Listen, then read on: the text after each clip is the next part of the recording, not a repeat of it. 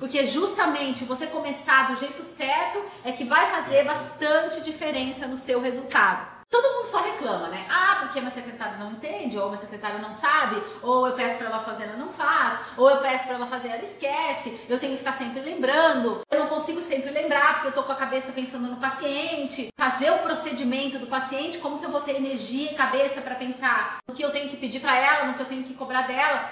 Porque quando a gente fala, ah, eu não tenho tempo, muitas vezes é porque o nosso espaço mental ele está consumido com muitas coisas que não têm importância e aí o que é realmente importante a gente não consegue gerenciar mentalmente. Muitas vezes não é o tempo do relógio, muitas vezes é um tempo mental, é um espaço.